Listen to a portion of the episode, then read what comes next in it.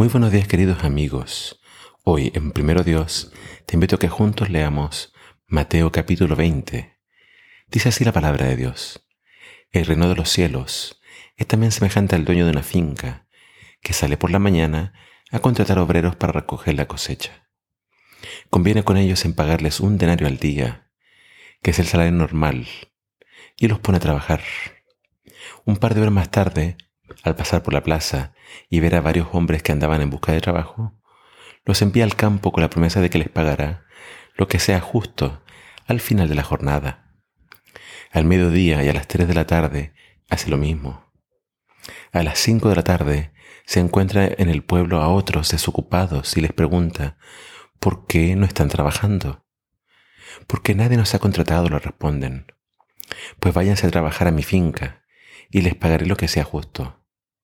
Por la noche el pagador fue llamado a cada, fue llamando a cada uno de los obreros para pagarles, comenzando por los últimos que habían contratado. A los que llegaron las cinco les pagó un denario. Los que habían llegado primero, al ver lo que recibieron los que habían llegado al último, pensaron que ellos recibirían mucho más, pero se les pagó también un denario. Claro, inmediatamente uno de ellos protestó ante el dueño. Esa gente trabajó solo una hora y les están pagando lo mismo que a nosotros, que trabajamos de sol a sol. Amigo, le contestó el dueño, ¿no quedamos en que se te debe pagar un denario al día? Pues tómalo y vete. Y porque quiero pagarle a todos los trabajadores lo mismo, no me vengas ahora con que es injusto que yo haga con mi dinero lo que me plazca. Por tanto, no tienes razón para enojarte. Así pues, los primeros serán los últimos, y los últimos serán los primeros. Camino de Jerusalén Jesús tomó a los doce discípulos aparte y les habló de lo que sucedería cuando llegaran a la capital. Seré entregado a los principales sacerdotes y escribas y me condenarán a muerte. Luego me entregarán a los romanos para que se burlen de mí y me crucifiquen, pero al tercer día resucitaré. Eh, vemos que este capítulo ya nos presenta el camino a Jerusalén. Nos presenta este viaje entonces donde Jesús ya sabe y les advierte a los discípulos, yo estoy yendo camino a mi muerte. Esto es lo que va a pasar. Voy a ser golpeado, voy a ser traicionado, se van a burlar de mí y me van a crucificar, voy a morir. Pero al tercer día voy a resucitar. Jesús está preparando a sus discípulos para lo que viene. Este es un viaje difícil, es un viaje donde entonces están yendo a la capital, donde Jesús va a encontrar mucha hostilidad y finalmente la muerte. Pero Él también les cuenta esta parábola acerca de los trabajadores en la viña. Y es una parábola que habla acerca de la salvación.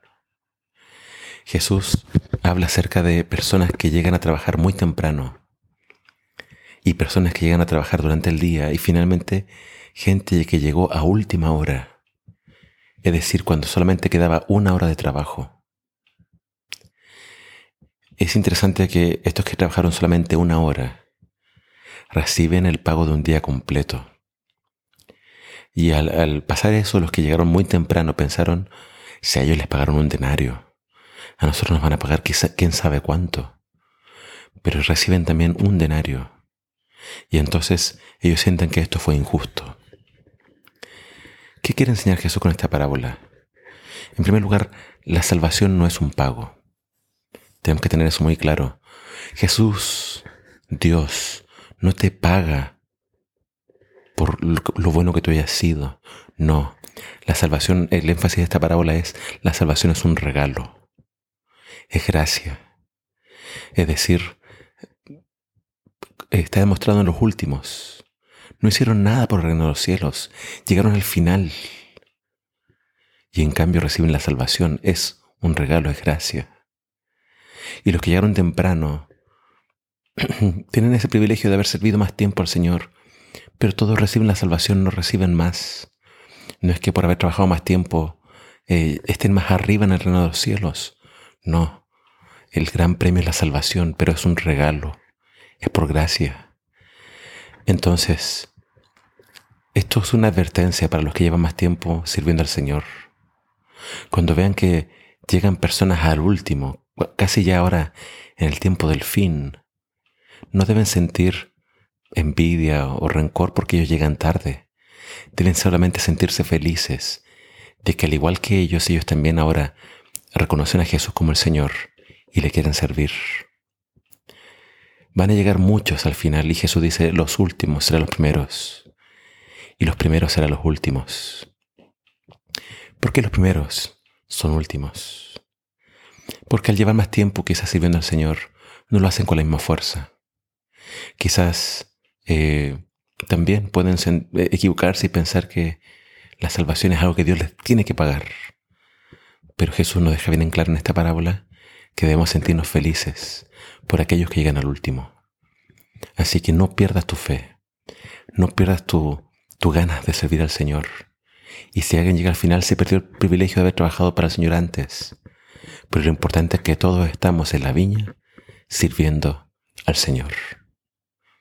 Que el Señor te bendiga. Y no dejes pasar más tiempo para servir al Señor. No esperes a que sea la última hora, porque obviamente puede que la, la puerta se cierre y ya no hayan oportunidades. Por lo tanto, ven a trabajar hoy para el Señor. Que el Señor te bendiga.